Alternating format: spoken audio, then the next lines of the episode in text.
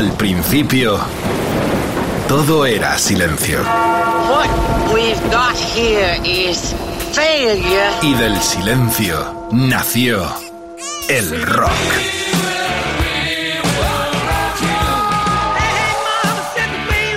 Cimentado sobre diez pilares. sus diez mandamientos, sus leyes de la vida, de la muerte, del bien y del mal. Fundamentales en la historia del rock. El Decálogo. El Mariscal Romero. El decálogo de Mariscal. Oh yeah, Aqualum, my friend. ¿Qué programa nos espera? Se juntaron los planetas para los Yetrultulmaníacos que me estaban dando la lata.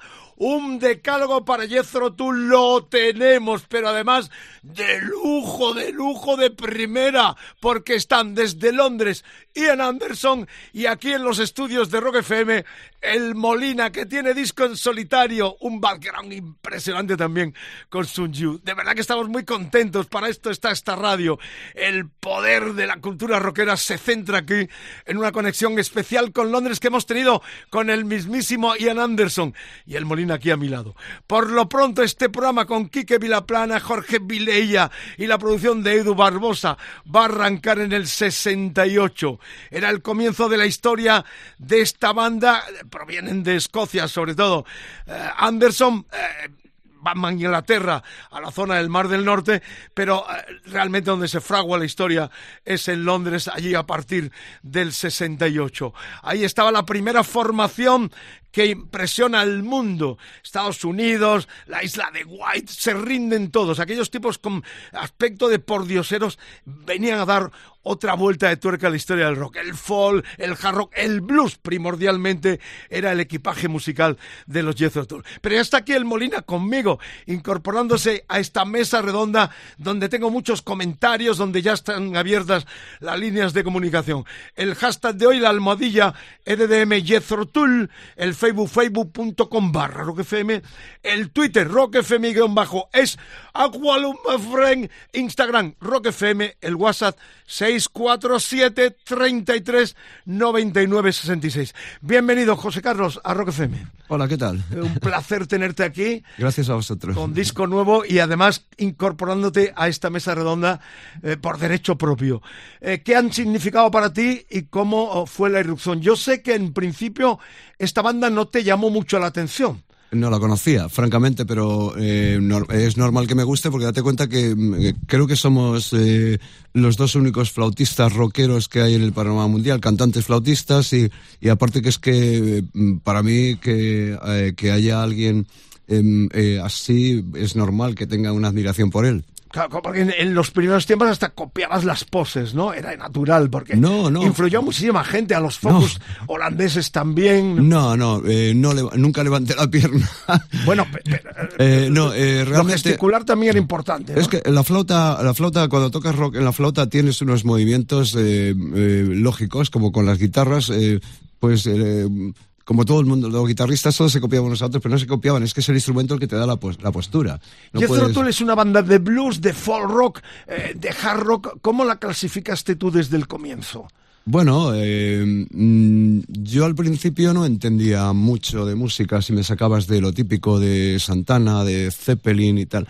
Mm, Yo creo que eh, todo el mundo hacía blues en aquella época. Santana venía de Peter Green un poco, de Bill King, luego eh, todo el mundo, el Zeppelin también, empezaron con blues, incluso tuvieron juicios por, por el rollo este de, de- de plagios y tal. Y, y Jethro Tull empezaron con blues porque estaba Mike Abraham ahí que Todos bebían de la misma fuente, pero a partir de ahí cada Claro. uno buscaba ser el más original y fíjate Claro. la explosión que significó. Bueno, vamos a escuchar ya el My Sunday Feeling, uno de los temas de ese debut en el 68, el primero de Jethro Tull. Tenemos todo por delante, excitante, apasionante, de todo corazón lo digo, tener, porque en un momentito además le voy a preguntar, lo grabamos, ¿eh? La entrevista con Anderson de hace poquitos días, que tiene nuevo disco y viene a tocar además a nuestro país. Va estar exactamente el 16 de marzo en el Teatro Circo Price aquí en Madrid y el 18 en el Auditorio El Batel de Cartagena. Y además posiblemente atentos todos que tengamos algún detalle con los decalogueros y decalogueras, porque a lo mejor pillamos algunos tickets para sortear entre nuestra eh, distinguida audiencia. Por lo pronto suena la música, manda la música, el poderío de Jethro Tull con Anderson al frente. My Sunday Feeling.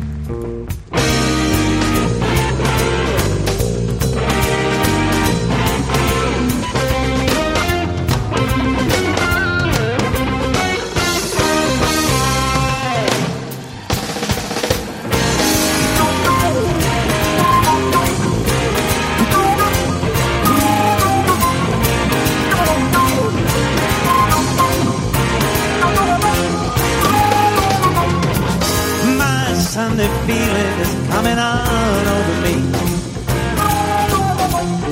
My Sunday feeling is coming on over me. Now that the night is over, gotta clear my head so I can see.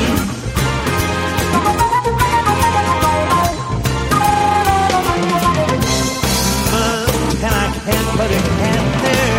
Oh, that feeling won't let me be.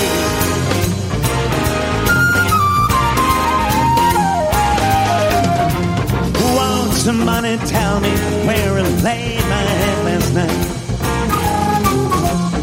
Won't somebody tell me where I laid my head last night? I really don't remember, but with one more cigarette,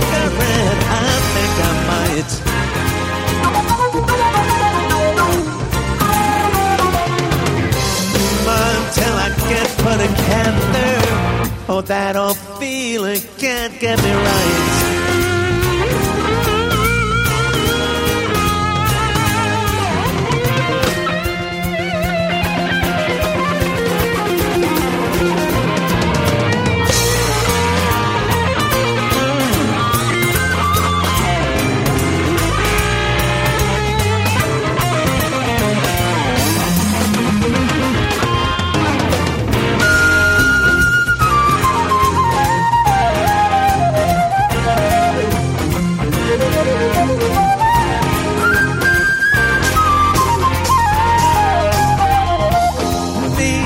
Assistance. Have you listened to what I said?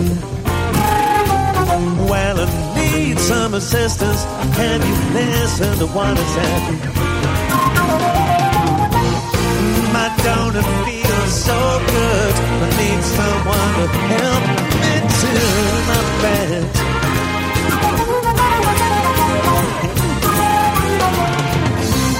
Until I get put together, oh, that old feeling is in my head.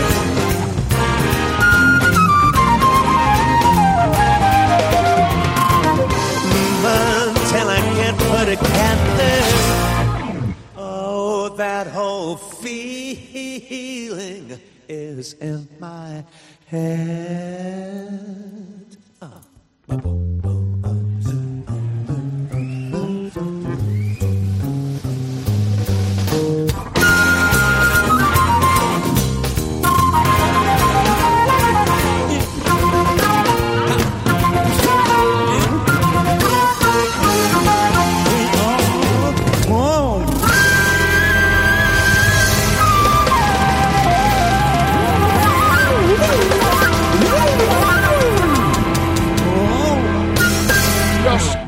Comienzos. Clive Bunker a la batería estaba eh, Mick Abrahams a la guitarra y Glenn Cornett al bajo. Y por supuesto Anderson.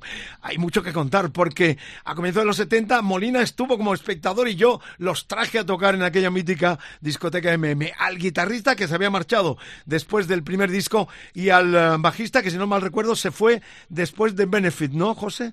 Más o menos el tercero. Bueno, de eso hablaremos porque muy joven él también, yo también eh, estuvimos en aquella, aquel primerizo templo rock en nuestro país, la MM, viéndoles ya con sus proyectos en solitario, tanto al bajista como al guitarrista. Pero vámonos a Londres, eran las nueve y media de la mañana allí, las diez y media en, en nuestro país. Está grabado naturalmente, eh, pero el documento es excepcional porque es de hace muy poquitos días en torno al lanzamiento de su nuevo disco. Esta es la primera que le hice y que repito eh, con la contestación del propio Anderson. Eh, bienvenido a este decálogo tan especial en Rock FM. Vamos a la primera cuestión. Este es el primer disco de Jethro Tull en 20 años. ¿Por qué ha pasado tanto tiempo, Ian? Well, I recorded it back in 2017. Um, Bien, lo volví a grabar en wrote the album. We 2017. recorded, En uh, enero y febrero escribí el álbum y bueno, grabamos eh, las siete And, primeras uh, canciones en marzo. Y entonces, uh, antes de eso, Thick por supuesto, el álbum Thick as a Brick the 2 y el disco Homo. Erraticus, lanzados en 2012 y 2014, que lo lancé con mi propio nombre y no con Jethro Tull. Así que decidí en 2017 que haría un álbum de Jethro Tull con los chicos y la banda que han estado tocando conmigo durante muchos años como miembros de Jethro Tull. Por eso decidí que sería un disco de Jethro Tull y empecé con ello en aquel entonces, pero por supuesto con la gira, el COVID y demás no lo terminé hasta junio del año pasado. I didn't get it finished until uh, June of last year. En Rock FM en el decálogo exclusivo. Empezamos en el 68 el comienzo y vamos a seguir con precisamente el nuevo disco de los británicos, de Silot Gin. El gen rebelde, más o menos viene a decir esto, hablando de ADN, que es lo que eh, da título genérico al álbum y también esta canción que ya escuchamos en el comienzo del programa. Eh, vamos, desde el comienzo a lo último calentito ha salido este pasado mes de enero de Jethro Tull.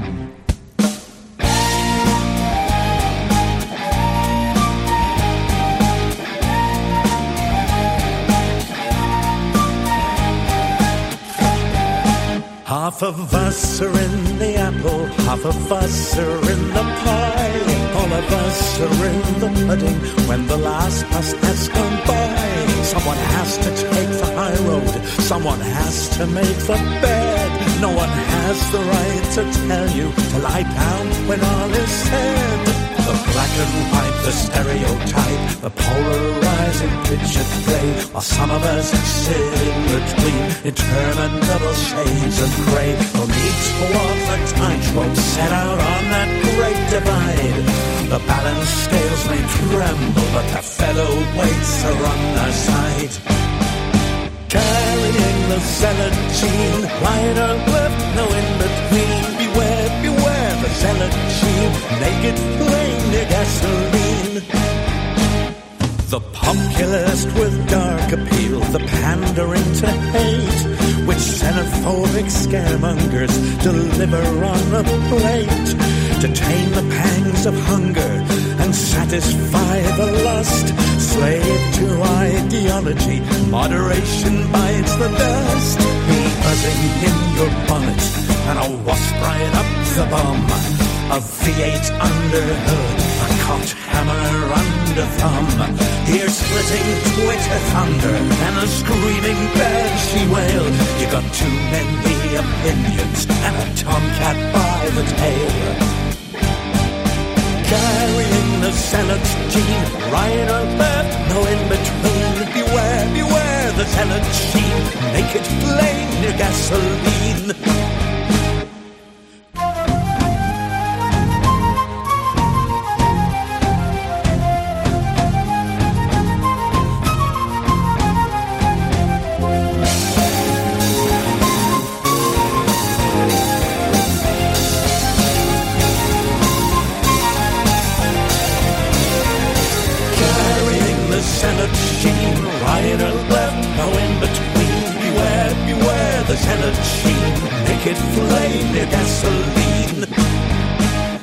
Half of us are in the apple, half of us are in the pie. All of us are in the pudding when the last bus has gone by. Someone has to take the high road, someone has to make the bed. No one has the right to tell you to lie down when all is said. The black and white, the stereotype, the polarizing picture play. While some of us sit in between interminable shades of gray. The need to walk the tightrope set out on that great divide. The balance scales may tremble, but the featherweights are on the side. Carrying the salad sheen, or left, no in between. Beware, beware the salad sheen, naked flame, their gasoline.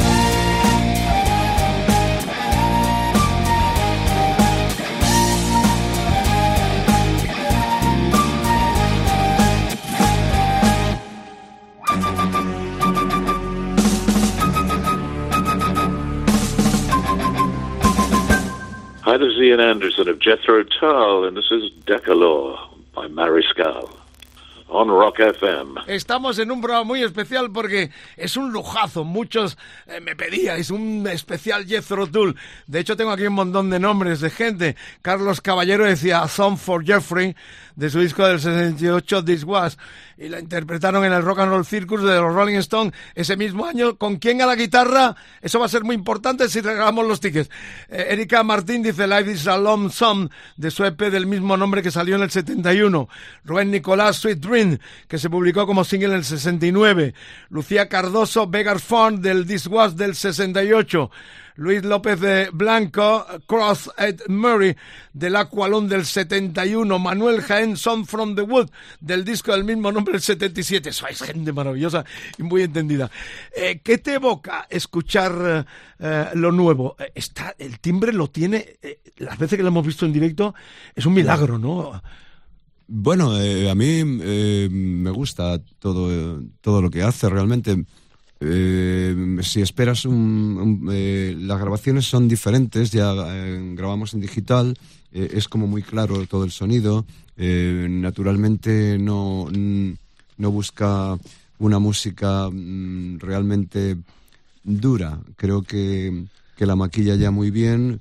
Creo que hace. Tiene lo- 74 tacos. o sea, Claro, hace lo que quiere hacer y ya está. Y además suena todo muy claro, que es lo más importante. El cambio de músicos constante, eso a ti ha sido también porque encontrar en este país un Bueno. músico que no haya tocado contigo es difícil de encontrar. Bueno, hay ¿no? muchos, hombre. Eso ha seguido también un poco la, la, la historia de Anderson, ¿no? El que te ha gustado cambiar Mm. de, de músicos. No, cambiar de músicos no le gusta a nadie. Lo que pasa es que a veces no queda más remedio. Eh, tampoco ha cambiado tanto. Eh, Yo, eh, los músicos estos creo que los llevo hace bastante tiempo, al menos al bajista y al pianista. Está bien, es que esta gente mm, lo hacen, lo hacen bien, son, llevan muchos años, empezaron con esto, entonces son los maestros en esto. Bueno, pues vamos ya a la tercera de las canciones. Estamos en el disco ah, segundo. eh, que, que destacas de este Discworth? El disco es el rollo bluesero, eh, la influencia del guitarrista Mike Abrahams y la novedad que está grabado creo que en, que en cuatro pistas o en ocho pistas. Sí, en aquel seguro. tiempo fue uno de los primeros Sí. discos en... Sí, y, y bueno, pues es, es algo natural, le sale natural porque a, a los ingleses y los americanos este rollo les sale natural.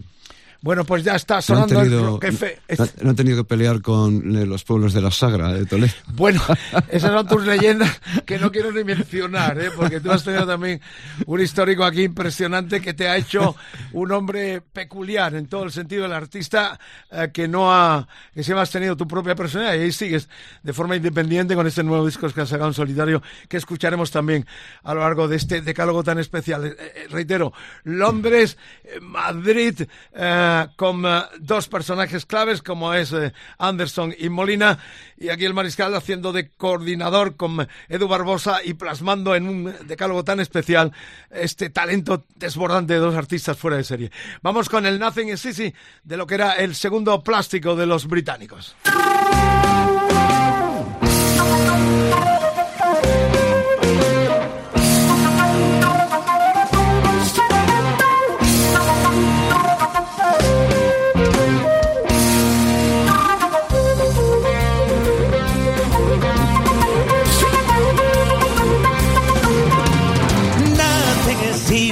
The time that you wearing, my friend, it's a Just take life easy and stop all that and be happy my way. When tension starts mounting and you lost count of the pennies you missed. Just try hard to see why they're not wearing me the last of my days nothing.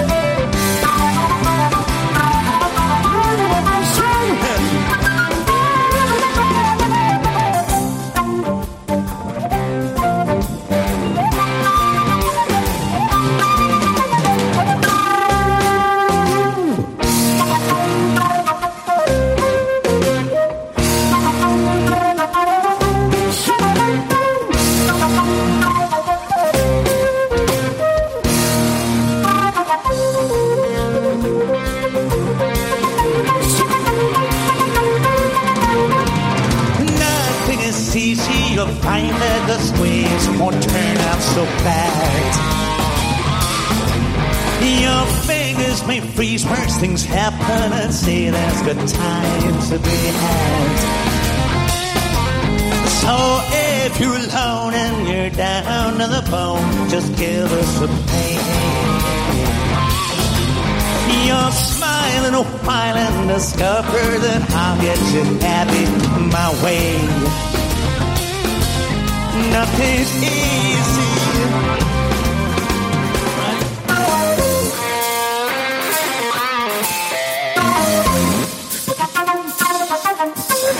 Bye.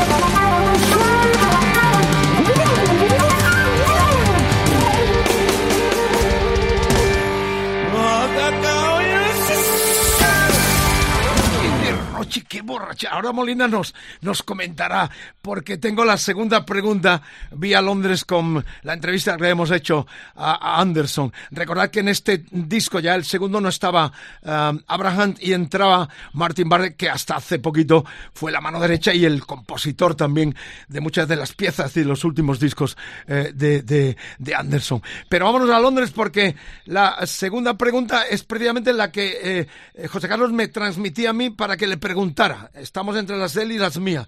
Eh, ¿Cómo distingues si una canción es para Jethro Tull, recordad también la faceta suya como solistas, unos discos bastante aburridos para mí, o para un disco tuyo en solitario? Esto es lo que nos decía Anderson desde Londres. Bueno, yo tomo una decisión. Realmente no pienso demasiado en ello si, si el álbum va a ser de Ian Anderson o uno de Jethro Tull. Hago el mismo trabajo, toco la guitarra acústica, la flauta, canto. No es una gran diferencia respecto a lo que hago, pero supone una gran diferencia para los miembros de la banda. En este caso, los chicos en una habitación todo el tiempo que pasaron en los álbumes de Jethro Tull. Por nuestro compromiso de longevidad, estoy seguro de que ellos tuvieron el momento de estar eh, en un álbum de Jethro Tull juntos con, con, los demás, los otros 23 miembros de la banda, además de ellos que se han unido a la familia.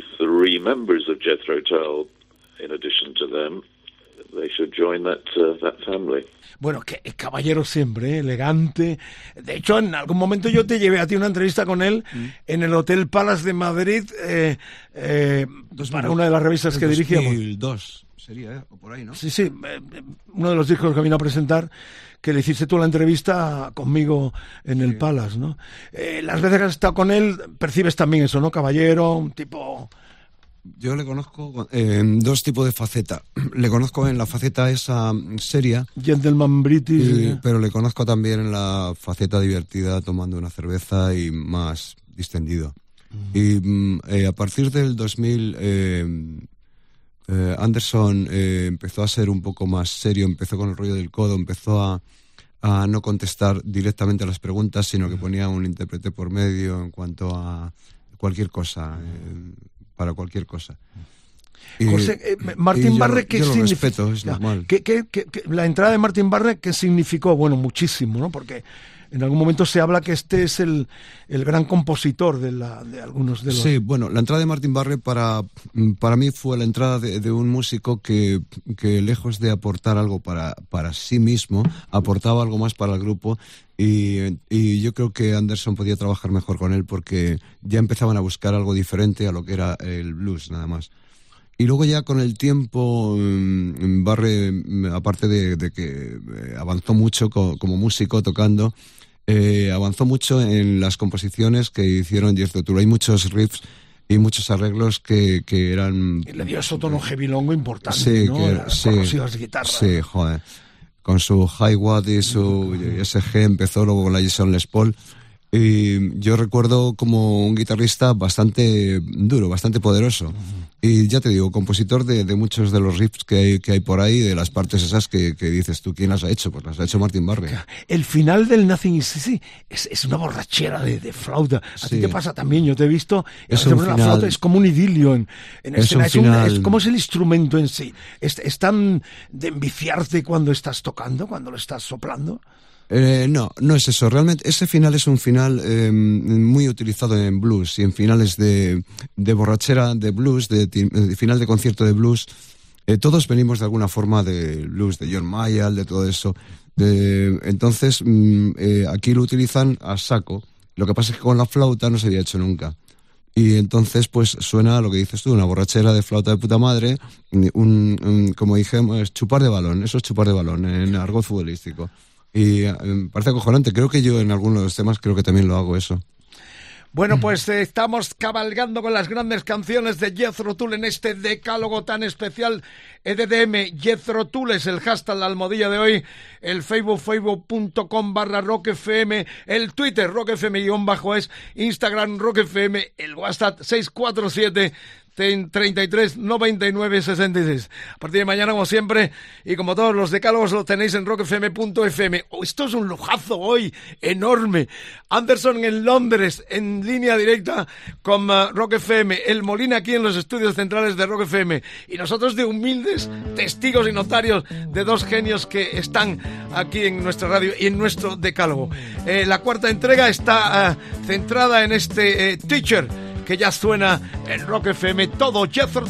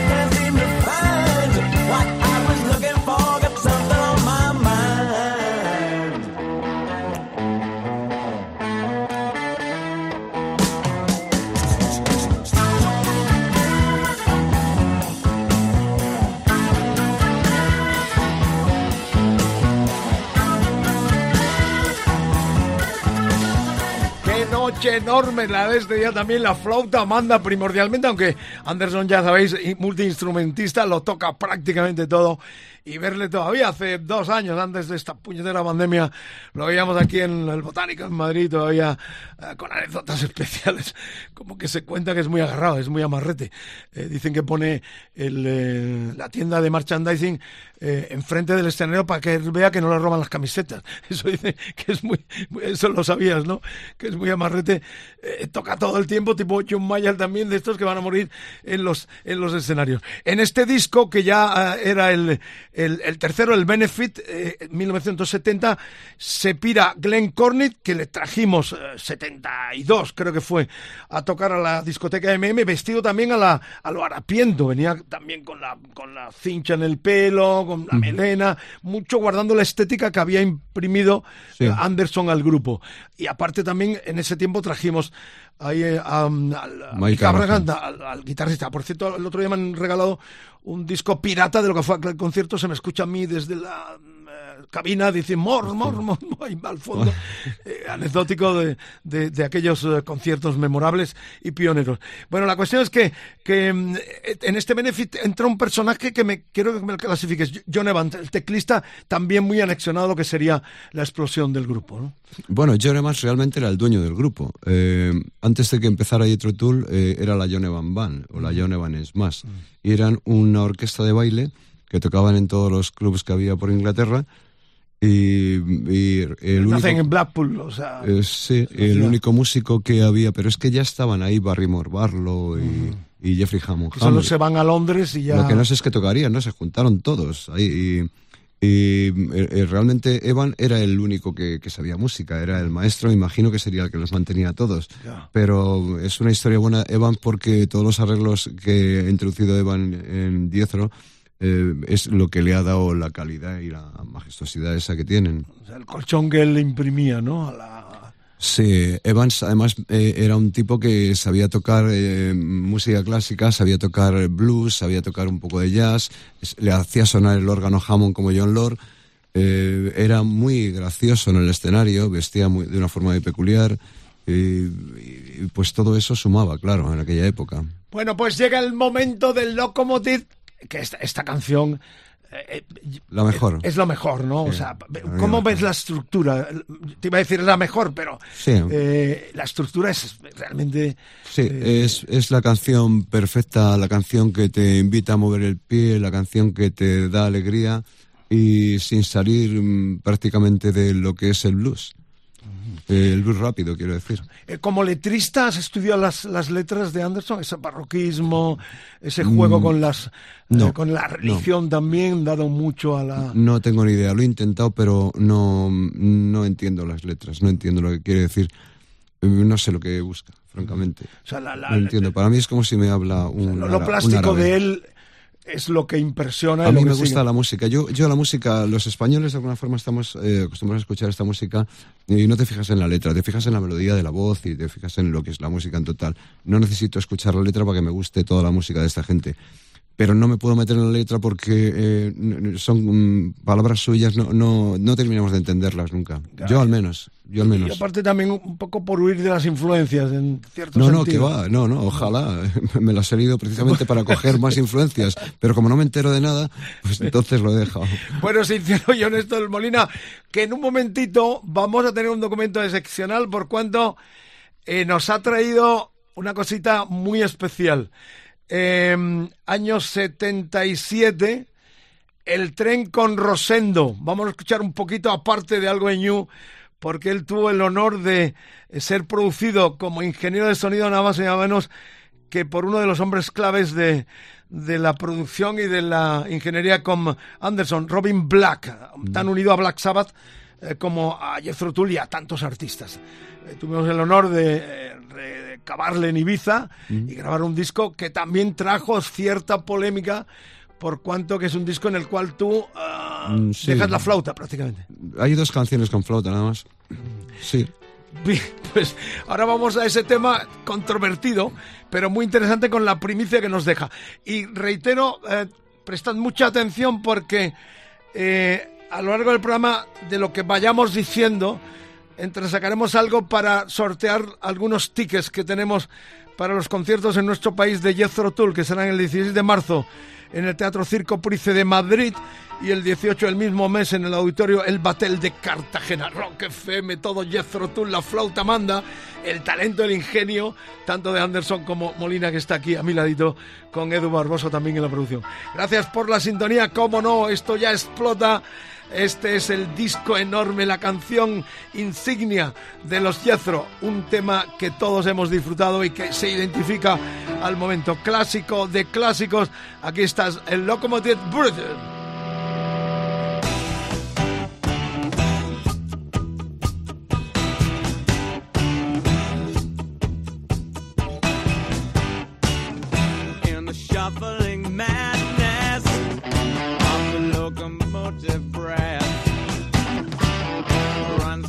time loser.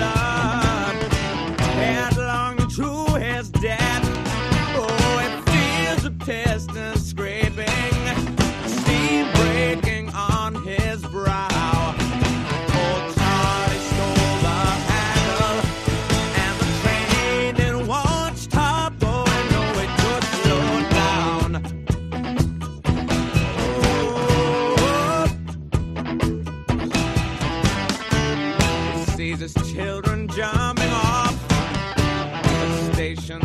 One by one. His woman and his best friend in bed and having fun. Oh, he's crawling down the corridor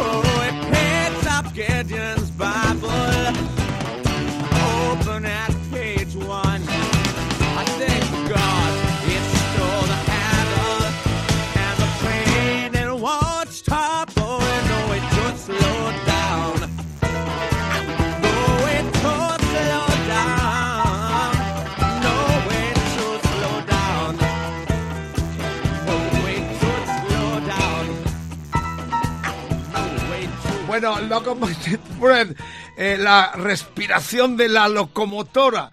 Eh, recordar que este tema tiene una anécdota muy especial. Es del Aqualón del 71, que era el cuarto. En España esta canción fue censurada, no salió hasta el 75 y salió, sin embargo, con un tema que se llama Glory Road. Es así la historia.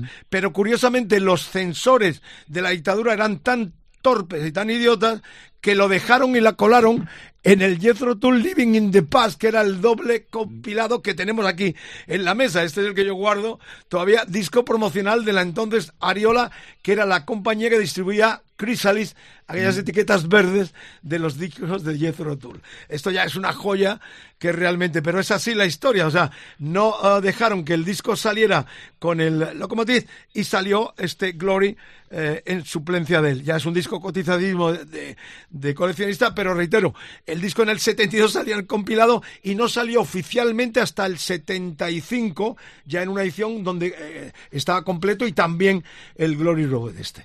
Bueno, esta es la anécdota. Um, algo más sobre este, porque ya me voy a Londres de nuevo con una preguntita más.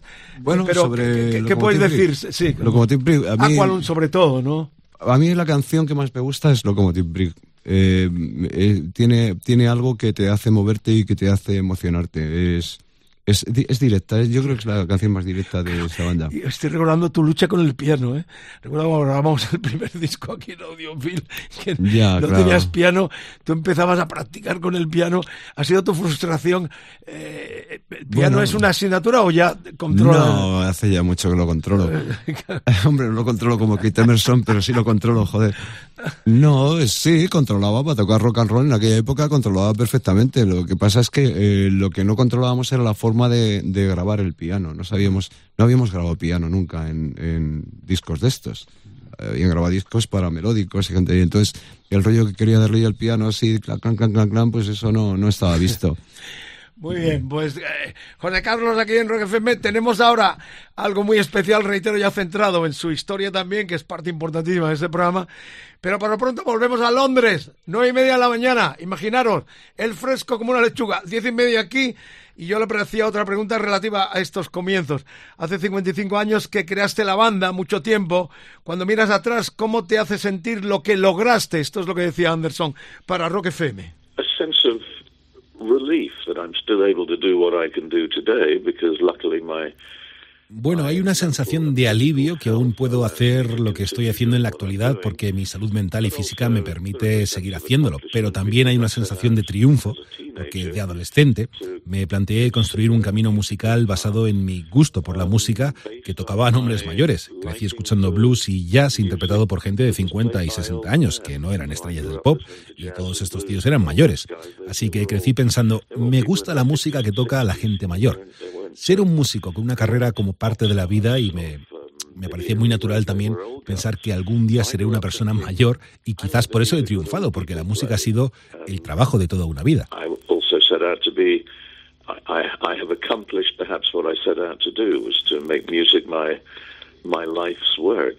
Reflexivo. Bueno, Carlos Medina, nuestro colega en Rock FM, ¿eh? hace la traducción y también el Juan de Estroya ha tenido que ver en esta conexión con Londres. Eh, José Carlos, vamos a centrarnos ya en New. Eh, Fresas, la primera banda eh, que formas con... eh, eh, sitúame, eras uno de los habituales a la discoteca MM, donde empiezan a venir Mm, las sí. primeras bandas, aquellos conciertos pioneros del Teatro Monumental aquí en Madrid. Eh, tú naces Sí. en Madrid, pero con familia en Cuenca, ¿no? En- en- No, en Sacedón, pero, Sacedón. pero yo nací en Madrid, yo soy de Legazpi de toda la vida.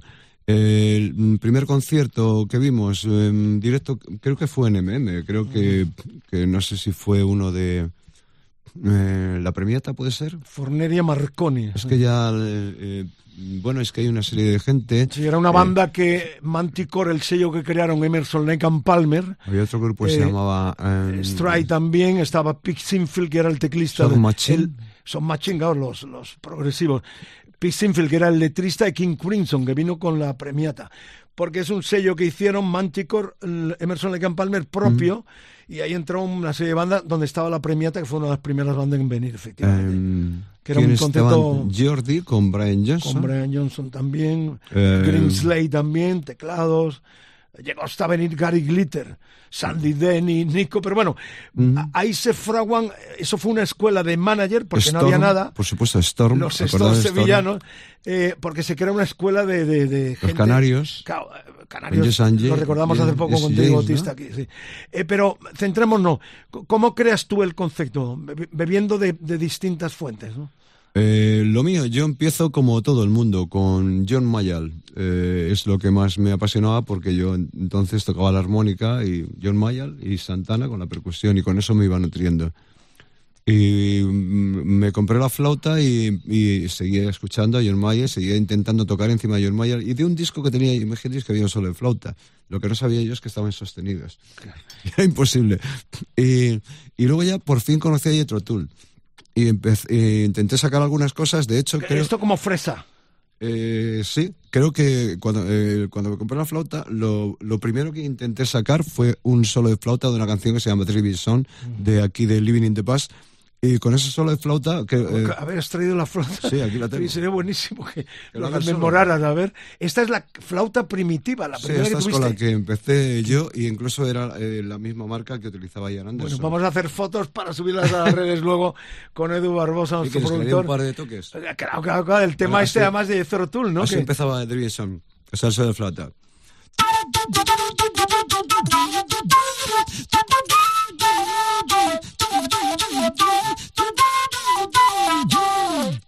Bueno, o sea, esto es lo primero que intentaste. Eso fue lo primero que ves. eh, lo- después de tocar mucho blues con la flauta, el primer solo que, que me aprendí fue ese solo. Y con ese solo, más lo que sabía de blues, tiré bastante tiempo. El encuentro con Rosendo, ¿cómo se produce? Eh, pues yo conocí a Rosendo por medio de mi amigo Pedro Cruz, que, que estaba en Fresa. Y, y yo estaba entonces con una banda que se llamaba Más Be Show, acuérdate. Y entonces, Era pues. discotequero, era Sí. eh, bailoteo de las discotecas que en donde se... Joder, estaba, había una buena banda. Estaba Bob, estaba Pino, Escalarini, había buena gente que había estado en Franklin, que estuvieron en Franklin luego. Y, y nada, pues para serte rápido decir tal, de pronto eh, yo, yo estaba eh, ya cantando en otra banda. Y mm, me entero que Fresa buscaban cantante. Y a mí me gustaba mucho como lo hacían Rosendo y Chiqui.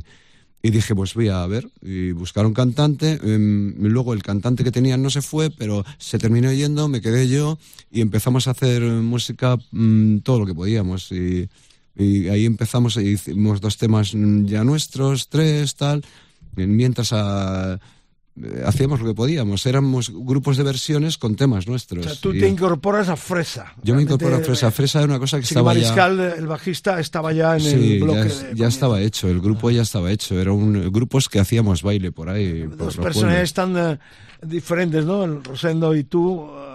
Eh, No, en aquella época éramos mm, todos hacíamos lo mismo, solo queríamos aprender y divertirnos tocando. Bueno, Y nos ha traído algo excepcional. eh, tiene una calidad que hemos intentado salvar, tú mismo nos lo Mm. decía, pero vamos a escuchar un- una parte de este documento. Porque quiero además que nos cuentes en el decálogo, este decálogo tan especial por si os incorporáis ahora algunos, está José Carlos Molinas aquí en los estudios centrales de Rock FM. Y en Londres hemos tenido a Anderson, al cual les hemos preguntado y nos está contestando. Así que es un programa de lujazo este decálogo en formato tan especial, ¿no? Que nos eh, tiene muy emocionados y a la a escucha también muy excitada por el movimiento que vemos del personal ahí sintiendo también esta exclusiva. Eh, pero quiero que me cuentes eh, la historia del tren, eh, eh, que vamos a escuchar lo que nos has traído. ¿De dónde está grabado esto? Es la primera vez que se escucha. Esto, mm, bueno, esto es una grabación que sacó José Luis Álvarez de, de, de un concierto que hubo en la Plaza Periodista español, a- Eh, eh, sí. entrevistó a los Beatles, Sí. o sea, En legendario la- de los 60. Eh, es el que produjo nuestro primer single. Eh, en la Plaza de Toros de San Sebastián de los Reyes, ¿no? Entonces, Asfalto eran los que ponían el equipo que siempre han tenido el mejor equipo y sonaba de puta madre y lo sabían manejar de la hostia y tenían una pletina.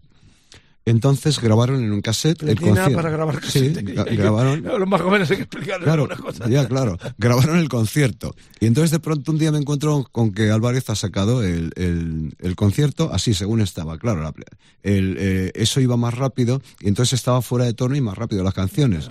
Y le dije a Álvarez, hombre, a ver, me llamó y yo lo sabía bajar de tono. Entonces yo he cogido esto, lo he masterizado un poco y le- lo he puesto en su tono, o sea, en el tono que van las O sea, que canciones. es- es- está decentemente escuchable. ¿no? Claro, eh, lo que no he podido bajar es la voz porque la voz era lo que más fuerte entraba en la mesa, esta grabada de mesa y, y es todo lo que he podido hacer. Más no he podido hacer y aún así pues eh, está bastante bien, hombre. Bueno, vamos a escucharlo y ahora me cuentas la verdadera historia del tren. ¿Quién es el autor del tren?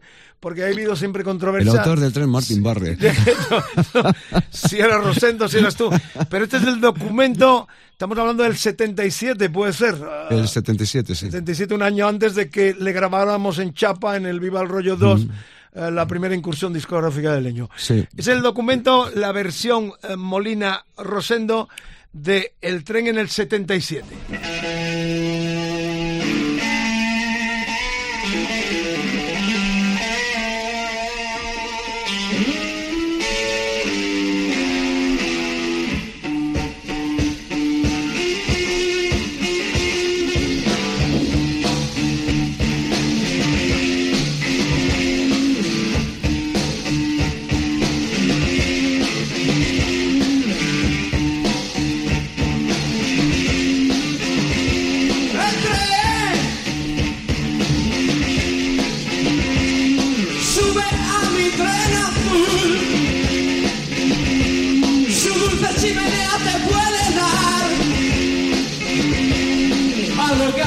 Tiempo deseas tú. Si controlas tu viaje, serás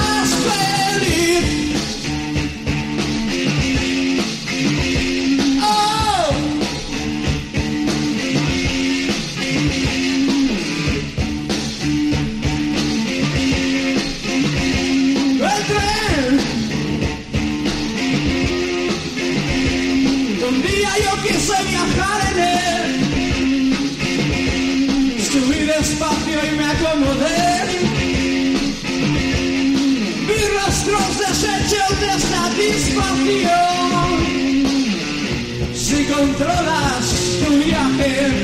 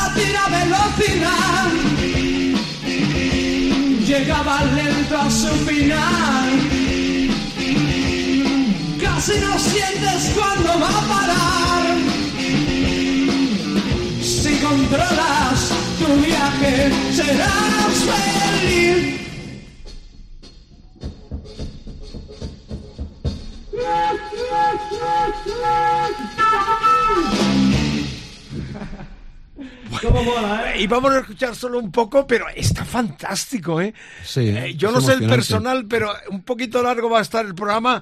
Si te duermes, no dejes de escucharlo mañana, porque entre otras cosas vamos a sortear algunos tickets para los conciertos de Jethro Tull en nuestro país. A partir de mañana en los podcasts de Rock FM también tienes este tan especialísimo. Estamos de verdad felices como perdices. Londres Anderson, el Molina aquí a mi lado con testimonios como este que realmente nos estremece.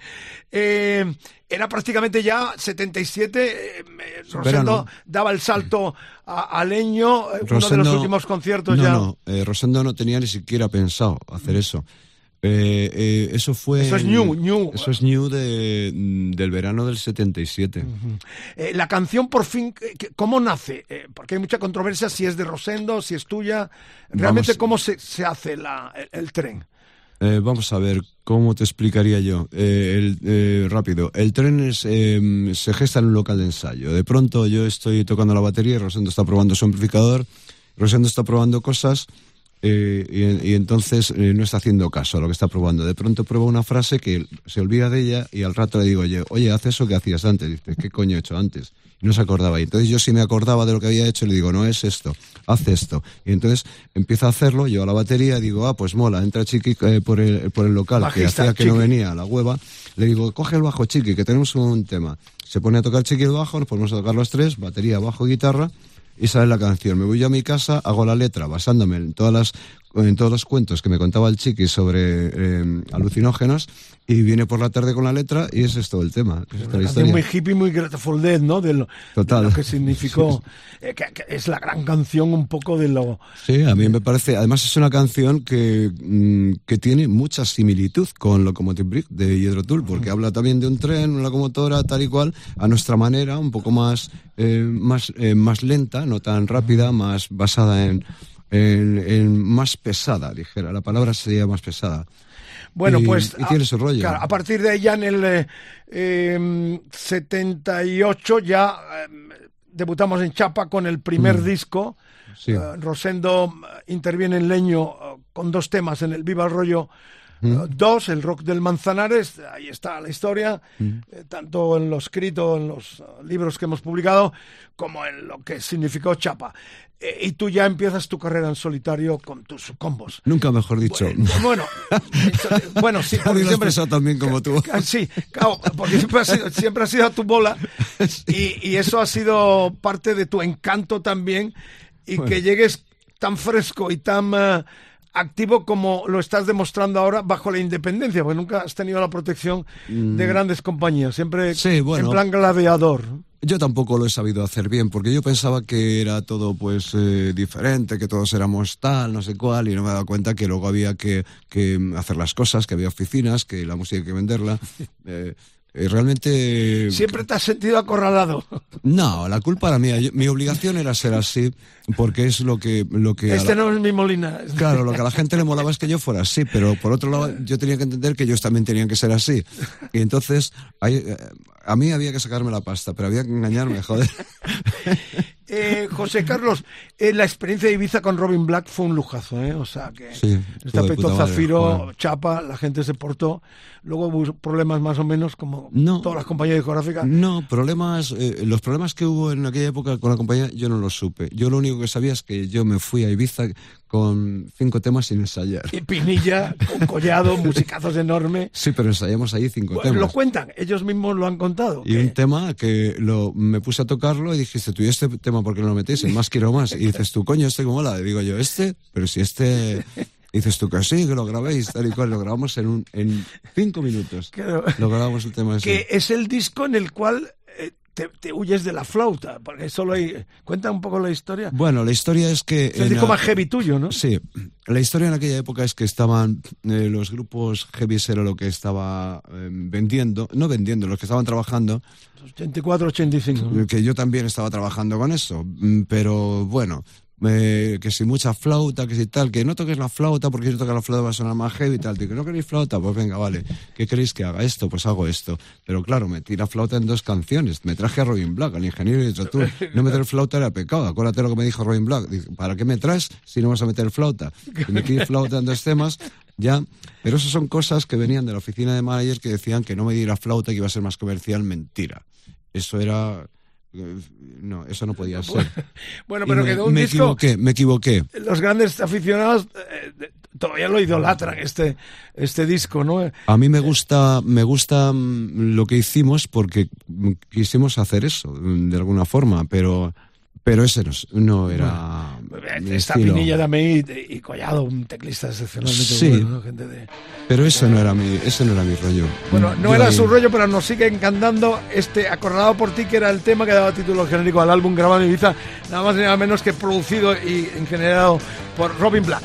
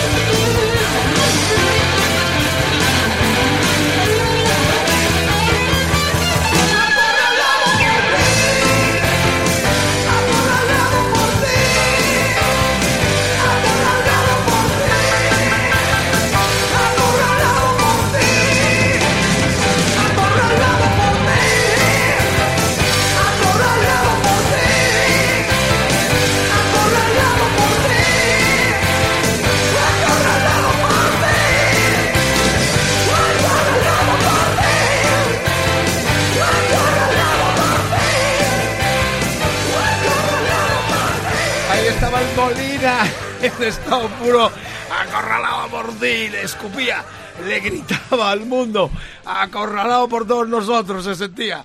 Hoy está aquí con nosotros en Rock FM y es un gustazo enorme. Estaba recordando una anécdota, eh, José, de lo que me estabas contando del disco Heavy, que está re- renegando un tanto de él, que hay una anécdota porque has elegido un tema que lamentablemente no nos da tiempo porque eh, estaremos toda la noche con el, con el programa. En algún otro momento lo pondremos, que me encanta, que es el Budapest de aquel disco del 87 de, de los... Chris- de Chris Osnep, de- Efectivamente, de los Jethro, que es muy divertido porque le dan el Grammy como disco de hard rock y de heavy metal. Sí. Y, y compitió con el Unjustice for All de los Metallica y Mm. ganó el premio. Sí. Y hay una anécdota que es que a partir de entonces se cabrearon tanto, hubo un, un quilombo en la, en la, en la, en Mm. Además el lo mundo daba, de, lo de lo- daba Alice Cooper, lo que, daba el claro, y entonces todo el mundo decía, esto es premio para Metallica, no es para Jethro Tull, se armó. Bueno. De, de hecho, eh, Anderson en la prensa inglesa eh, publicó un anuncio que decía, la flauta es un instrumento de metal pesado, eh, porque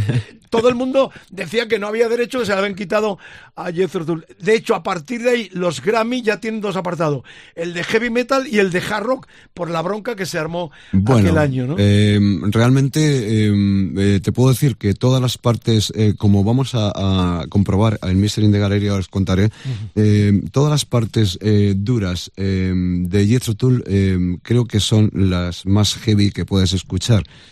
Entonces, eh, de ese disco hay muchas partes de Tull que son durísimas. Barres es un guitarra... eh, de- Y el batería, y Don Perry toca la batería, o sea, que, que es que sé cómo tocan. Y, y entonces, pues, eh, yo no sé qué rollo. Metallica, pues sí, están bien, también, tienen su rollo, eh, pero eh, si Jethro Tull se ponen a dar caña todo el rato, eh, pues son igual de duros, o sea que no hay... por- aparte que también era un poco reconocimiento a una carrera. Sí, claro, pero en aquel. Grammy del 89 el apartado era hard rock y heavy metal. Claro, eh, compitiendo con Metallica. que Ya, un lo que, poco pasa la- es que, lo que pasa es que nosotros siempre nos ha pasado a todos, a todos nos- nosotros. Eh, ¿Dónde está el límite entre hard rock y heavy metal?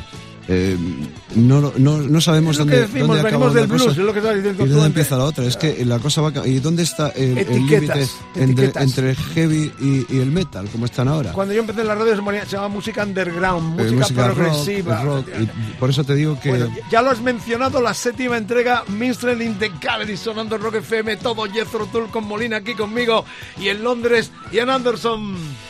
The minstrel in the gallery, down upon the smiling faces, he met the gazes, observed the spaces in between the old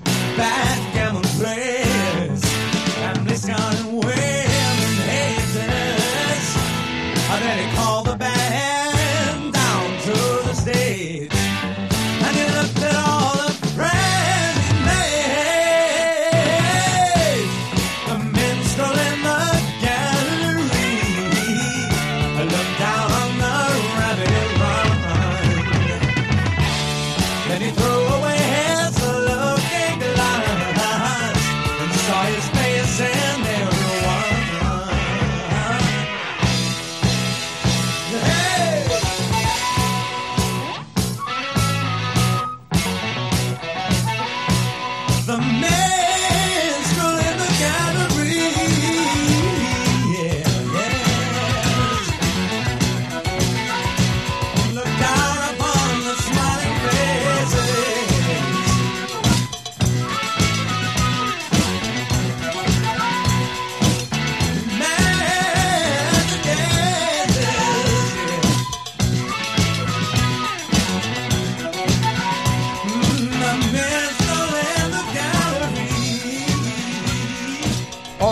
75, el octavo, uh, el Minster in the Gallery.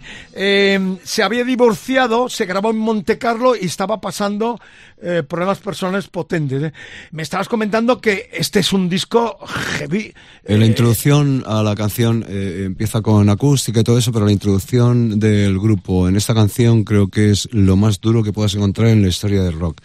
Eh, hay un, mm, eh, muy dificultoso de tocar. Tiene una batería de Barrymore Barlow tremenda, el bajo, la guitarra. Eh, para mí es, es, es apasionante. Es la parte más, eh, la parte que más me gusta quizá de Jethro.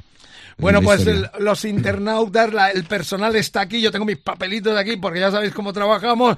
Esa es una tertulia abierta donde plasmamos mucho la historia que hemos vivido. Esto es importante, ¿eh? Esto no es ir a Wikipedia, hacerte un guion y contarte la milonga que cuentan todos. Esto, estamos con Anderson, al cual hemos entrevistado Vida Bis desde Londres, con Molina aquí en los estudios de Rock FM, lo cual da una categoría a este programa enorme, sobre todo por los invitados y por las canciones que están sonando.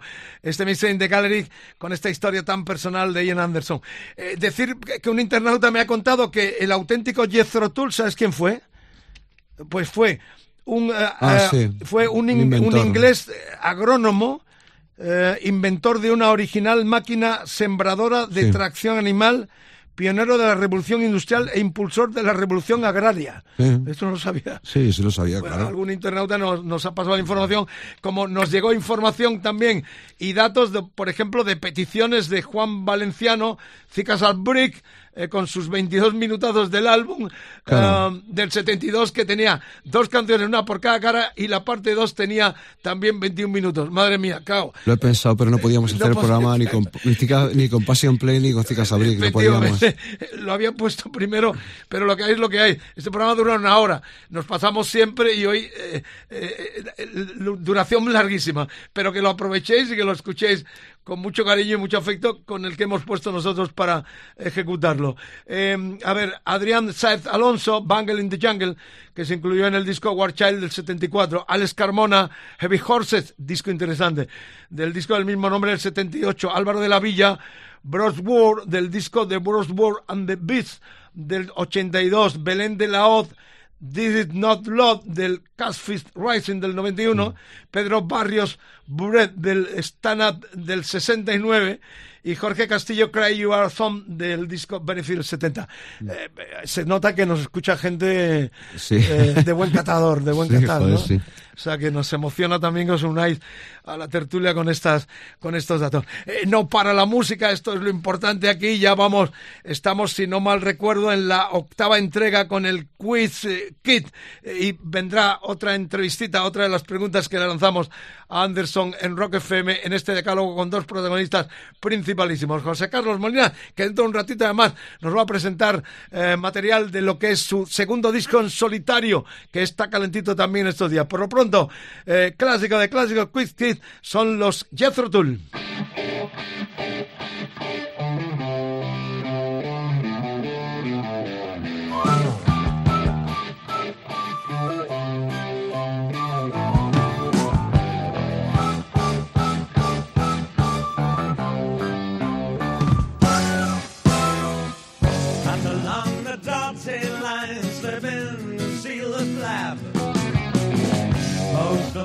Competition, crazy though you wear the Nancy's cap. Oh, in a fortnight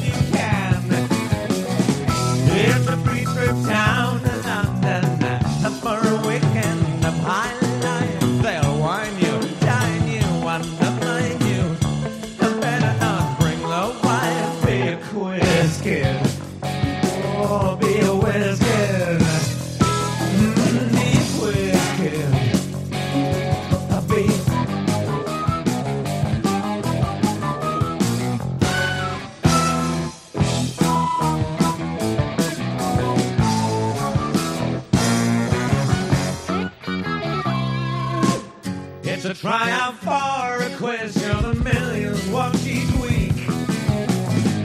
Following the fate and fortunes of contestants as they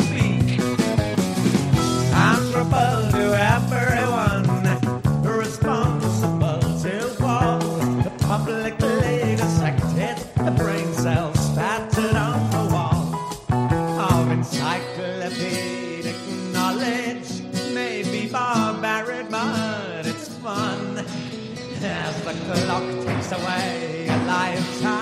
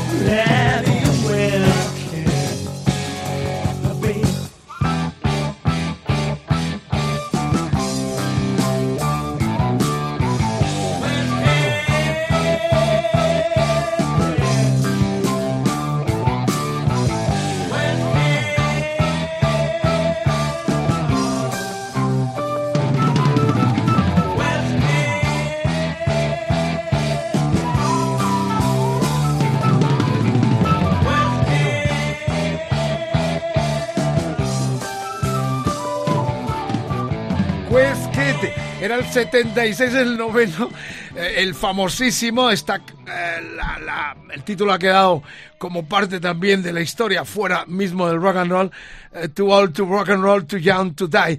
Eh, era la historia, la ficción de Ray Lomas, un cantante, contada su vida a través de este disco, porque era también un poco eh, la venganza de Anderson sobre la crítica que en los discos anteriores no lo había tratado muy bien.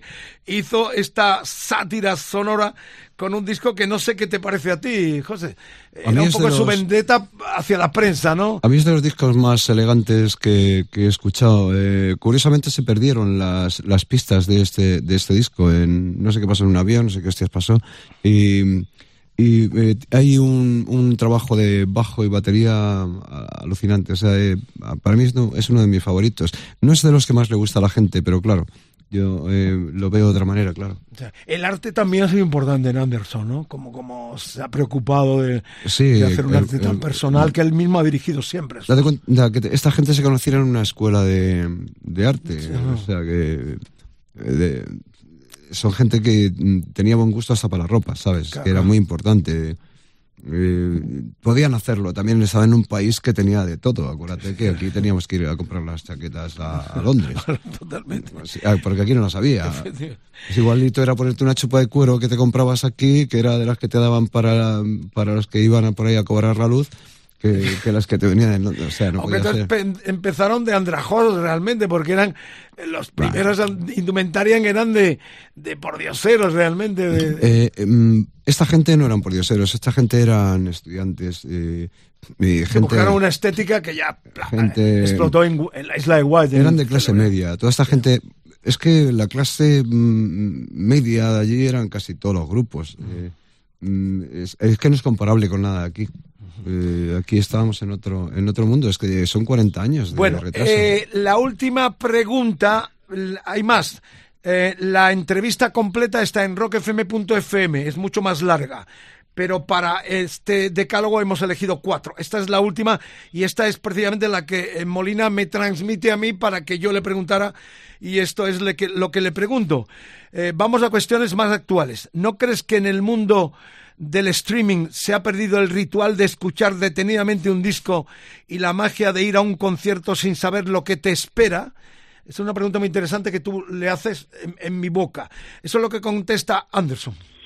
I'm not a music listener. I think in the mid 70s I really stopped listening to music because I had heard so much music and had so many influences that I No soy oyente de música.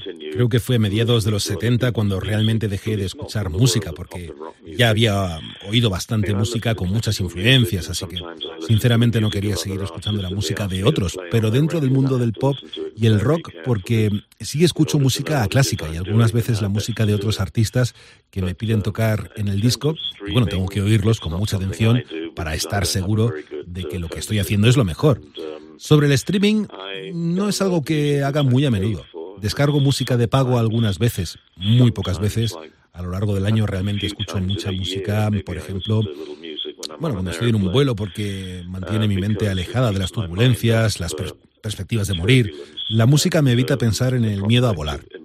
El streaming es una de las opciones porque en la actualidad la gente puede elegir entre la copia en el formato de CD, DVD, vinilos, o puede escucharlo en streaming o descargarlo en el mundo digital. Por lo tanto, la gente tiene opciones y eso es, y eso es bueno. No voy a entrar en si es mejor o peor, eso es lo que hacen y ya está. Quiero decir que yo no tengo tocadiscos, tengo un reproductor de CD en algún sitio de la casa, probablemente mm, lo haya usado una vez al año durante los últimos 10. No lo uso. Tampoco tengo un sistema de sonido envolvente. Escucho toda mi música, mi propia, música, y lo hago en formato digital en MP3 de alta calidad o en un archivo WAV como los masters que grabo.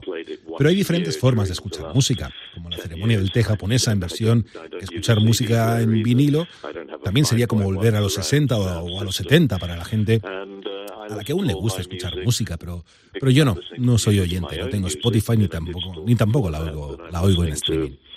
Um, um, but I'm not a listener. I don't have Spotify, for example. I'm not a I'm not a music streamer. Bueno, este es Anderson desde Londres en Rock FM en el Decálogo. La música no para. Estamos caminando hacia la décima entrega y será Molina con su disco en solitario. Por lo pronto estamos en el 89, era el 18 disco ya de Jethro el Rock Island, y este Kissing Will sonando en Rock FM.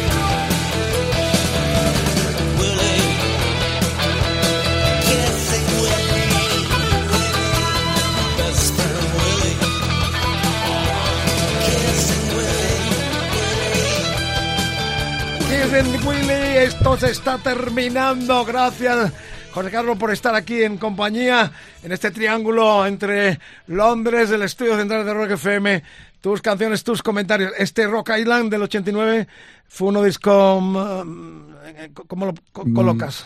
Bueno, eh, esta canción me parece, me parece muy buena. Eh, yo es que tampoco puedo ser... eh, me gusta, hay flauta, me gusta todo lo que hay flauta, porque no hay tantas cosas con flauta. Entonces eh, me imagino que a la gente pues eh, es de más de la época de Aqua, Once Casabric, todo ese rollo. Pero a mí todo este rollo sí, sí me gusta, me gusta bastante. Él siempre ha tenido capacidad para, para reinventarse. Esto es lo más atractivo. Sí, un tipo de mm. 74 tacos que sigue activo, que, que sigue con esa señorialidad, ah, dando conciertos muy dignos. Sí, Eh, claro, ya se arropa de gente más joven que le, le, Mm, le sostiene ya. un poco. Claro, es, es lo que hay, ¿no? Sí, hombre, claro, es que ya, ya mm, no queda tanta gente en activo de, de la edad que quiera seguir tocando. Y el que, el que está tocando quiere seguir a su, a su rollo, como hace Martín Barrio con su banda en solitario, que, que para mí es una, una, una pérdida, es una putada que Martín Barrio no esté No en la misma. porque es la mitad del, del sonido, al menos. No digo que los que lleve estén mal, pero, hombre, Martín Barrio es Martín Barrio. Eh, Richard para Jagger, vamos. Sí, Craig Bunker está tocando con Martin Barry, incluso, o sea que están todos tocando por ahí perdidos mm, mm, de una forma casi incompleta, cuando mm, por lo menos podíamos tener a, a tres eh, mm, originales Claro, de, es tu tónica- ha sido tu tónica también, cambiar mucho de músico, reitero. Sí, en nuestro recupero- país de encontrar un músico que no haya tocado contigo es raro. Sí, pero me- sí, yo recupero muchas veces músicos. eh, bueno, realmente nosotros eh, hemos tenido que cambiar muchas veces, mm, por- no por cuestión de, de que es que yo tengo ideas de hacer otra música, tal y cual, eso lo estamos haciendo ahora. Pero antes lo hacíamos porque, porque económicamente no podíamos, eh, no todo el mundo aguantaba. O sea, la gente a mí se me iba de la banda porque económicamente no podían aguantar, porque esto era muy duro, había que echarle ahí dos cojones.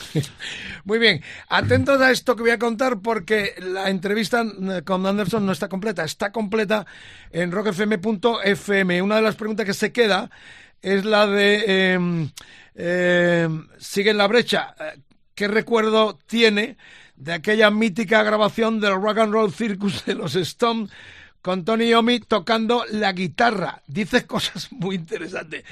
Eh, y Tommy Iommi eh, cuando se va Abraham, eh, efectivamente no toca, me lo está diciendo, él lo cuenta. Es playback. Él eh, él dice que el único que canta ahí es él. O sea, Claro, lo cuenta en, en esta respuesta que podéis escuchar en rockfm.fm porque no nos da más tiempo. Pero lo que digo, eh, se va Mike Cabardan y por tres semanas eh, Tony Omi es el guitarrista de. De Jethro Tull, sí. pero no le gusta el ambiente. Supongo que lo que vio en el Rock and Roll Circus no le debió Tenía complacer pensado- demasiado y, y- y Tenía ya pensado su banda ya, me imagino Jimmy. Cacao. Bueno, la cuestión es esta. Es muy importante este dato porque, reitero, estamos intentando ver si podemos sortear, regalar entre la distinguida audiencia que nos escucha algunos eh, pasecitos para estos dos conciertos de marzo del 2022, de ese mismo año, aquí en Madrid, en el Teatro Circo Price y en eh, Cartagena, en el Auditorio El Batel. Eh, por lo pronto ya nos centramos en lo que es... eh, eh, Molina, el disco que no es el primero tuyo en solitario, aunque se está un No, poco es el- publicitando como eh, tu Sí. primer disco. Bueno, es eh, el primer disco en solitario que hago bien, bien hecho, Claro, eso que grabo bien. Eh, hice un primer disco en solitario en su día, pero no teníamos los medios que, que teníamos ahora y además en esa época no era tan fácil encontrar músicos. Hice lo de mismo de siempre con mis amigos. Bueno, Eduardo participó también en ese disco. Estamos hablando de Eduardo Pinilla, Sí, Eduardo otro- Pinilla. Entonces, pues eh, estoy muy contento con el disco. Creo que es el mejor disco que he hecho en mi vida. Claro, si algo ha reconocido la crítica en general es que tenías que haber hecho esto antes, eh, al estilo de Sí. Fito Cabrales eh, Sí. con Platero, eh, Rulo con, la, con su banda, o sea, el lanzamiento en solitario. ¿Crees que es- tiene razón en este caso la crítica Sí. de que tenías que haberte tirado a la piscina porque- como solista? Sí, porque este disco es de canciones. Iniesta con Extremo Duro. Sí, ¿no? es de canciones. Es un disco de canciones que realmente es lo que llevo haciendo mm, disfrazado de lobo, disfrazado de cordero durante mucho tiempo con Ñu. Es, es esto, pero esto, esto me, me da la, em, mm, me da la sensación de que es algo más personal mío, que em, puedo trabajar más libremente, puedo hacer las canciones que quieran, eh, no estoy tan eh, etiquetado, dijéramos, eh, como estoy con Ñu.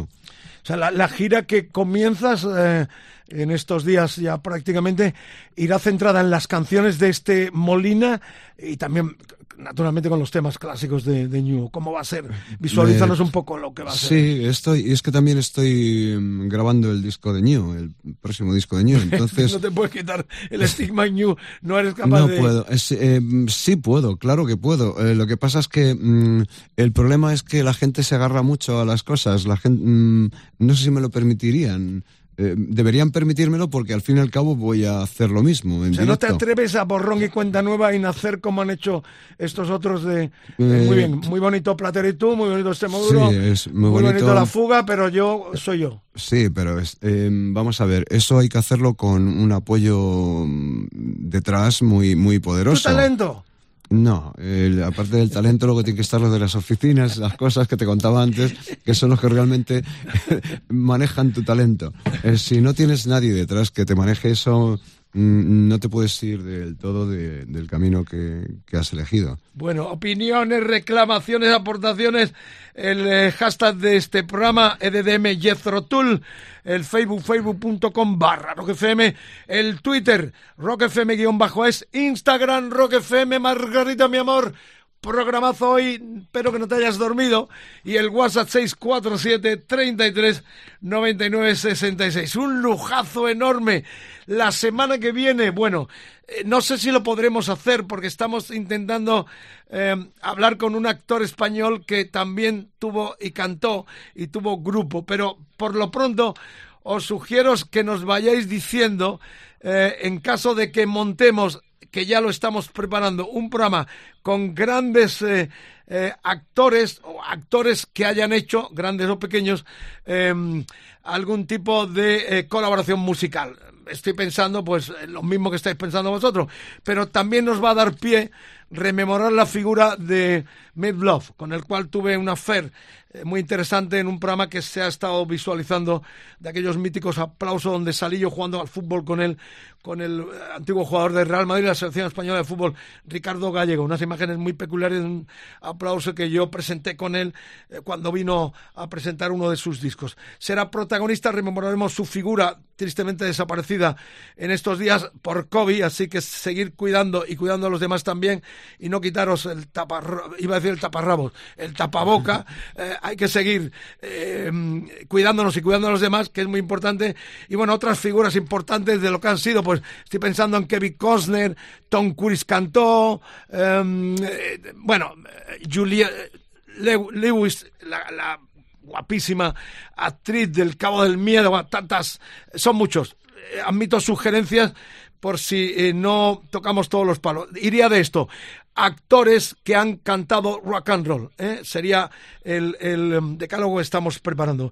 Esto va a terminar ya con el propio Molina presentando el que es el primer corte de este disco que tiene generosamente, como él siempre hace, 13 canciones, lo cual eh, está hecho en pandemia esto o, o ya son temas que venías elaborando a lo largo del tiempo. Sí, algunos temas los tenía ya más o menos hechos. En pandemia lo que pasa es que tuve todo el tiempo del mundo para enmaquetarlo todo. Pero sí lo tenía hecho. Y las letras es lo que no tenía. En pandemia hice todas las letras. Este es porque- un tema enormemente atra el calor Sí. eh, nublado. eh, eh, Sí. ¿Es la base de qué?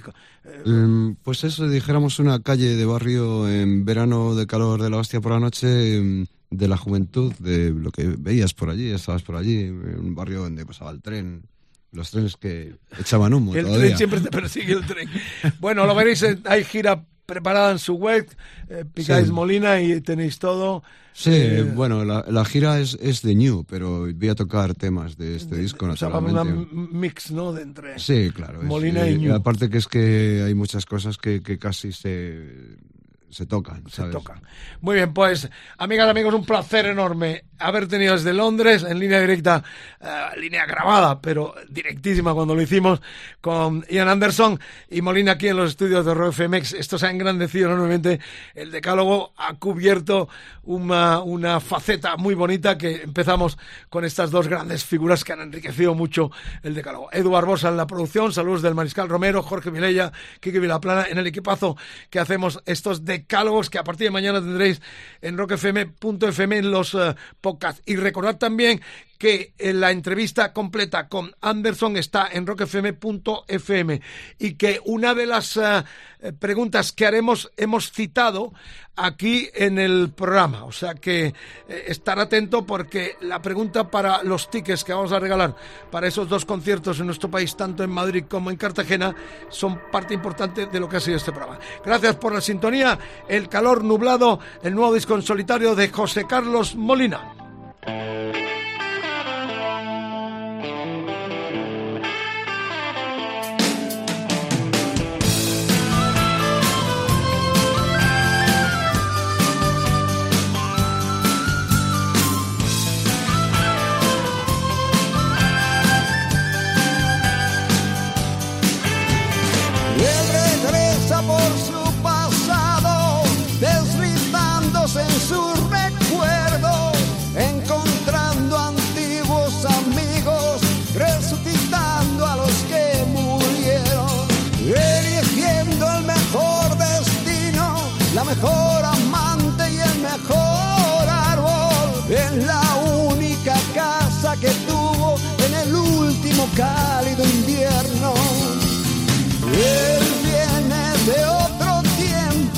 El pobre no roba al pobre. Y el ladrón se escondía y no lucía el botín. Aquel verano fue de calor nublado, la época en que los trenes echaban humo. Y el amor se podía soñar se podía tocar. Y la luna siempre